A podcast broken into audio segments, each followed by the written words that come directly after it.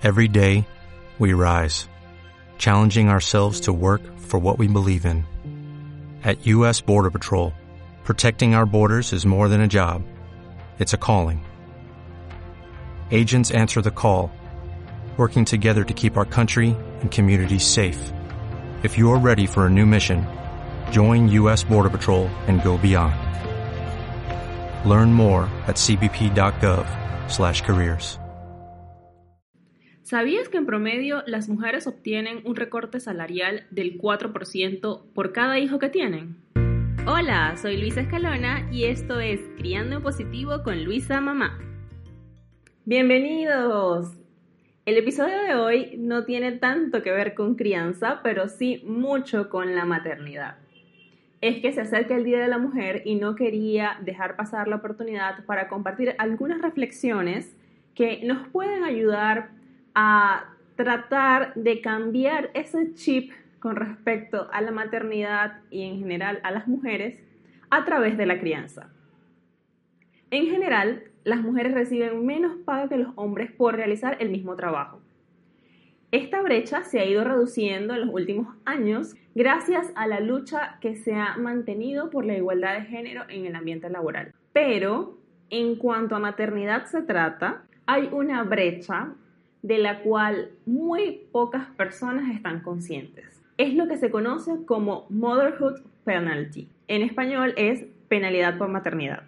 La primera vez que escuché este término fue en un programa de Netflix llamado Explained y en unos 20 minutos que dura el episodio explicaban muy bien cómo es eso de que cuando te conviertes en mamá laboralmente eres penalizada. Luego me puse a investigar y la información que he encontrado es simplemente sorprendente. Por ejemplo, según un paper publicado por el Programa de Mujeres y Políticas Públicas de la Universidad Harvard Kennedy School en 2007, las mujeres con hijo enfrentamos penalidades en la contratación, los salarios iniciales y la competencia recibida, mientras que los hombres pueden beneficiarse de ser padres. De ahí sale esta estadística que les mencionaba al principio, de acuerdo al The New York Times, en 2014, las mujeres obtienen un recorte salarial del 4% por cada hijo que tienen, en comparación con los hombres que obtienen un aumento salarial del 6% por cada hijo que tienen.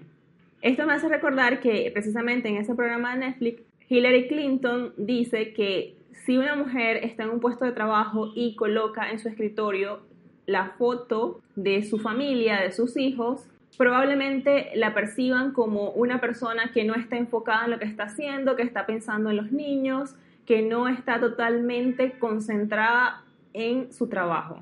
En cambio, si un hombre coloca la misma foto con sus hijos, lo van a percibir como el proveedor, el que se preocupa, que su familia es su motor, que está pendiente de sus hijos y por eso lo tiene allí este cambio que nosotros necesitamos en la sociedad no se va a producir de la noche a la mañana, pero nosotros como madres sí podemos tratar de que nuestros hijos crezcan sintiendo que la maternidad no es un freno en el campo laboral, no es un impedimento para desarrollarte profesionalmente.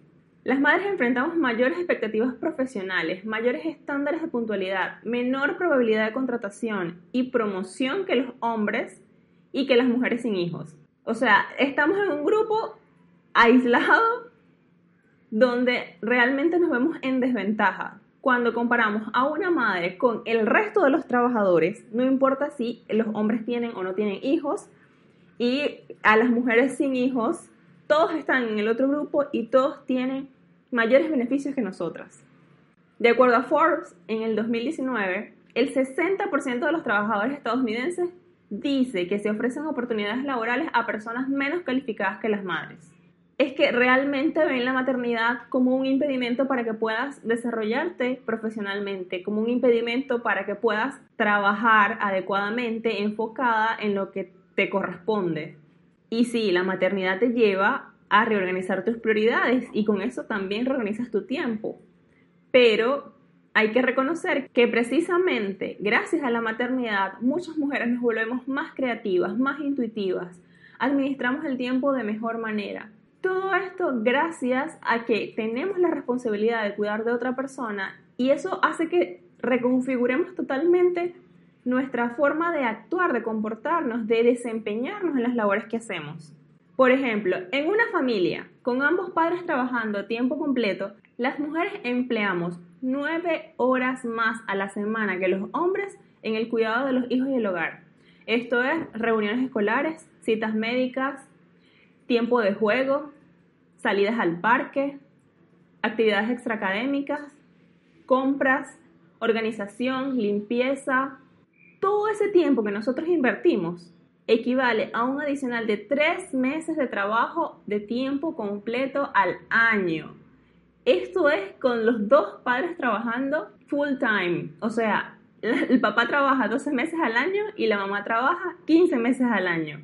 Gracias a la carga que tiene con todas las demás actividades que la gente ve como normal que las hagan las mamás. Por eso no es de extrañar que muchas mujeres deciden pausar su desarrollo profesional al convertirse en madres, porque quieren dedicarle tiempo de calidad a los niños sin sobrecargarse de responsabilidades que indudablemente vienen con la labor de criar. Pero entonces se enfrentan a la presión de la sociedad. Probablemente habrás crecido escuchando toda tu vida que debes estudiar, debes prepararte, debes desempeñarte en alguna labor para no depender económicamente de más nadie. Y entonces cuando decides pausar tu carrera o tu profesión para dedicarte a tus hijos, te dicen tanto estudiar, tanto prepararte, tanto trabajar para terminar cuidando muchachos. Subestiman la labor de la crianza, subestiman toda la dedicación que hay que darle a los hijos para que crezcan y se conviertan en adultos emocionalmente sanos, seguros, autónomos. Todo eso lo logramos desde la crianza que les damos. No podemos tener unos adultos que tengan buena autoestima, que sean resilientes, que sean autosuficientes, que piensen de forma creativa, que se sientan seguros de sí mismos, si durante su infancia no les hemos dado la oportunidad para desarrollar estas habilidades.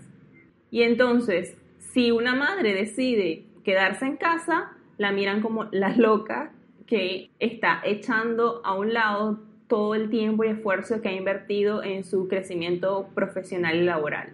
Por eso es que las empresas prefieren contratar a mujeres sin hijos o a hombres, no importa si tienen hijos o no, antes que contratar a mamás, porque piensan que ellas no van a rendir lo suficiente, que van a estar faltando mucho, que no van a estar totalmente comprometidas, o sea, las madres pueden poner límites, por ejemplo, de que van a trabajar hasta la hora que realmente es, en lugar de quedarse hasta las 9, 10 de la noche como lo podría hacer una persona sin hijos porque la madre siente que debe cumplir también con su responsabilidad de cuidar a sus hijos.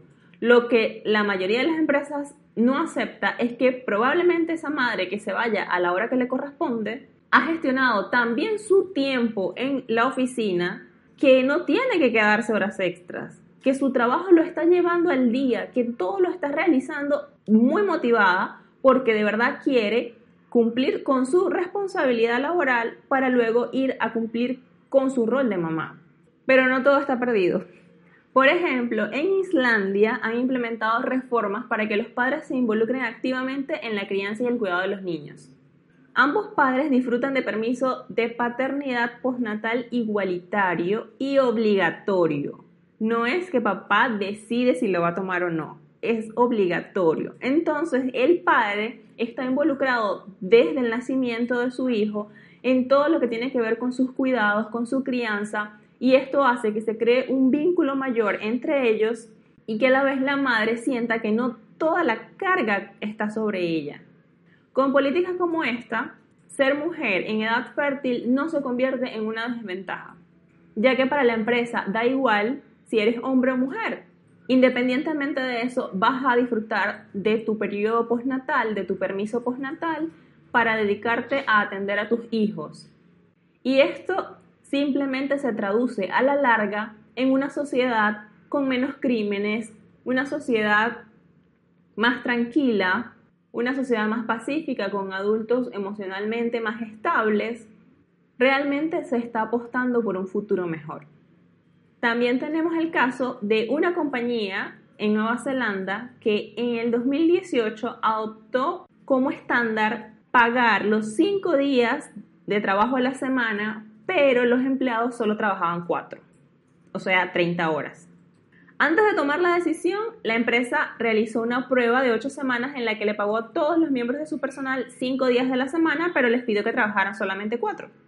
Ellos invitaron a dos investigadores universitarios para estudiar y medir la productividad y la respuesta de los empleados. Después de hacer la prueba, la compañía no vio una caída en la productividad y ganó sorprendentemente 40% de compromiso de los empleados.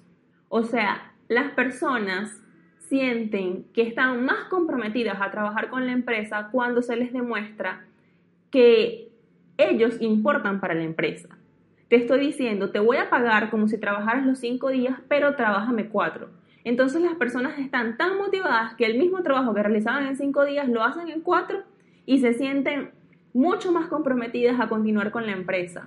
Esto ocurre también con las madres. Nosotras a veces necesitamos más tiempo para hacer otras cosas, además de trabajar. Y políticas como esta, medidas como estas, nos pueden ayudar. Esta clase de políticas no solamente beneficia a las familias con hijos, también beneficia a los empleados con discapacidad, que les cuesta movilizarse hasta el lugar de trabajo.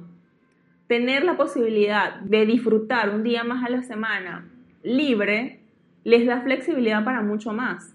Por ejemplo, Netflix ofrece a sus empleados vacaciones ilimitadas al año. Y entonces mucha gente se podrá imaginar, sobre todo empresarios acostumbrados a la forma tradicional de manejar las empresas. Pero ¿cómo eso va a ser posible si le ofrezco vacaciones ilimitadas a mis empleados? Aquí nadie va a venir a trabajar nunca, todo el mundo va a estar de vacaciones. Y la verdad es que no, porque tú estás depositando confianza en ellos para que realicen su trabajo en los plazos que toque que cumplan con sus responsabilidades y la gente se siente tranquila de que en el momento que necesite tomar vacaciones la va a tomar. Entonces, en un video que vi también cuando hacía esta investigación, muchas familias, muchos empleados de Netflix comentaban que para ellos era buenísimo lo de las vacaciones ilimitadas porque, por ejemplo, cuando sus hijos se enfermaban, cuando estaban de vacaciones escolares, podían tomar esos días de vacaciones, no de permiso, para estar con sus hijos y no dejarlos al cuidado de un tercero.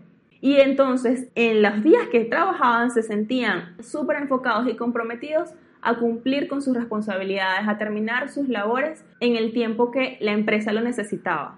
Porque si la empresa está confiando en mí y me da esta flexibilidad, yo tengo que retornarle de alguna manera y agradecérselo con mi trabajo, con mi ética, con mi profesionalismo.